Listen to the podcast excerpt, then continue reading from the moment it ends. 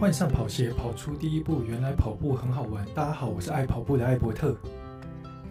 好久不见，最近我其实都在忙从台湾搬迁来日本的这些事宜，所以我目前其实是在录音的当下，我是在日本的我租的房子里面录音的。啊、我现在已经来日本大概快两个礼拜了，那这两个礼拜基本上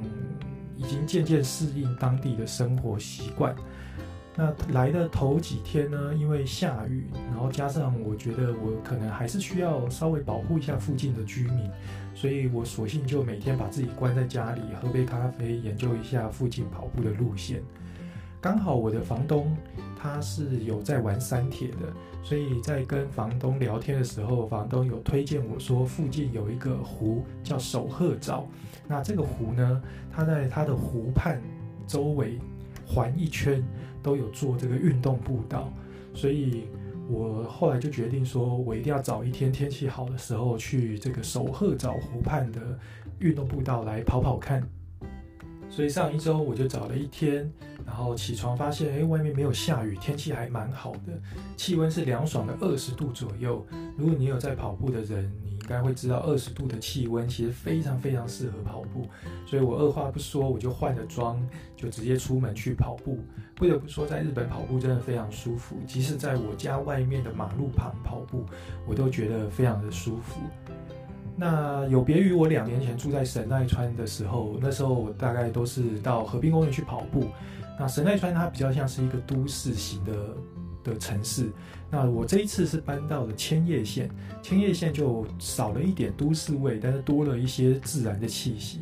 从我家要前往湖畔步道的路上，除了住家附近的住宅区有人行道外，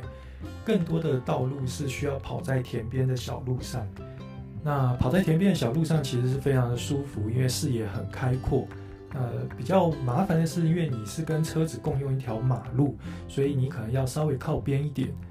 不过在日本跑在这种啊、人车共用的马路上的时候，其实也不用太担心，因为日本驾驶在开车经过你身旁的时候，都会放慢速度，而且它闪的真的非常的远。毕竟，如果撞到路人，在日本对驾驶来说是相当麻烦的，所以对行人来说相对是非常友善的。从我家跑到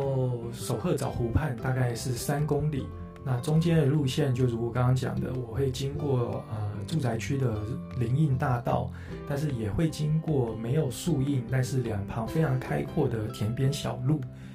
到达守鹤沼湖畔之后，你就会发现这里的环境真的非常的悠闲，非常的美丽。在这里可以看到有人在散步，有人在钓鱼，有人跑步，也有人来这里骑自行车。整个湖畔的步道它可以环湖一圈，环湖一圈的长度大概是二十三公里左右。如果你不想跑这么长的距离，在湖的正中央，它有一座桥可以让你直接穿过去，只绕半圈。如果你是绕半圈的话，大概就是十公里左右。湖畔步道分北侧与南侧，北侧比较像是公园的步道，会有树荫遮蔽阳光，那适合夏日比较炎热的时候跑。但因为北侧它比较像是公园，所以它不会像南侧的步道上面会帮你区分自行车道跟步道的道路。所以跑在北侧的时候，虽然说它有树荫遮蔽，但是要比较注意自己的安全，因为你是跟自行车共用一条道路。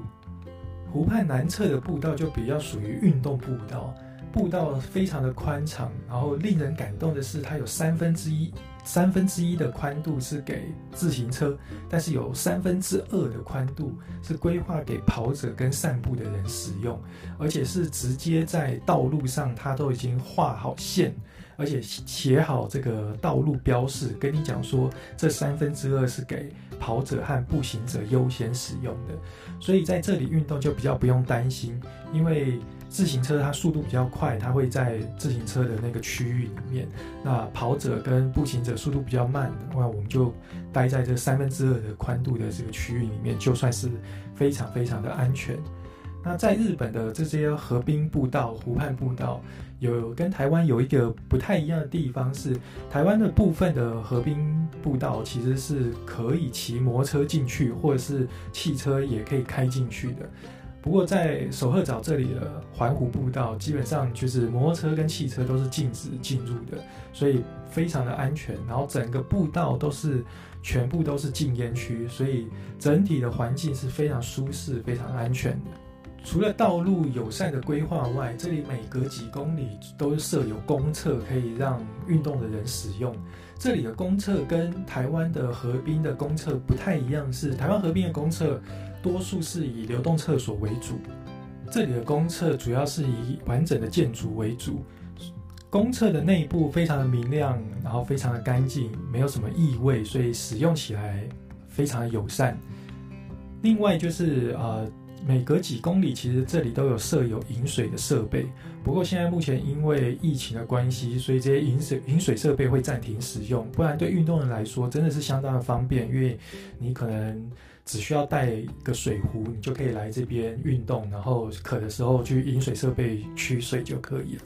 第一次来到守鹤沼这边，我打算先跑个半圈体验看看，所以我是先跑了一次半圈十公里的路线。那整体上感觉这样是非常舒服，因为守鹤沼其实是一个呃。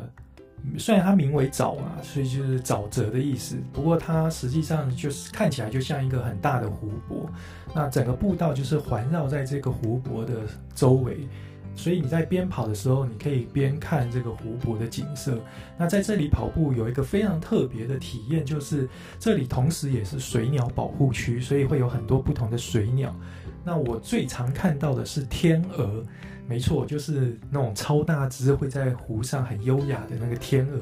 那这些天鹅有时候会在湖上，那有时候会上来岸岸边，所以你有可能跑步跑到一半的时候，你就会看到岸边怎么有一只超大的白色的鸟啊，其实那就是天鹅。那这些天鹅也不太怕怕人，所以你可以靠近跟它拍个照。不过要小心的就是天鹅的脾气就跟鹅一样，不是那么的好，所以太靠近的时候，它有可能会想咬你。这反而是人应该会比较怕它，而它比较不怕人类。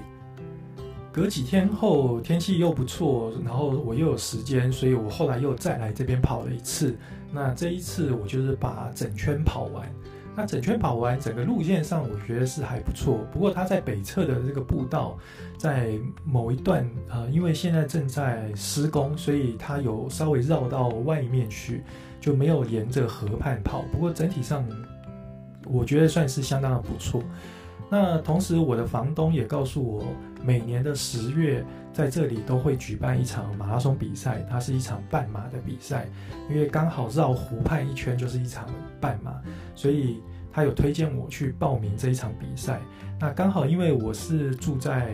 这个当地的居民，所以马在日本的马拉松，它通常会呃。因为名额都有限制，所以他通常都会开放几个不同的时段给不同的人来报名。通常第一个时段就是给捐款的人，就是如果你今天有捐款，他可以优先让你报名。那第二个时段就是给当地居民的人，所以像我我的现在报名就是以当地居民的方式去报名，所以我不用抽签，我只要报名，我基本上就是入选了。那我就报了这一场比赛，预计在十月底的时候会进行，在这边进行一场半马。那因为这样也算是我的主场，所以我最近应该也，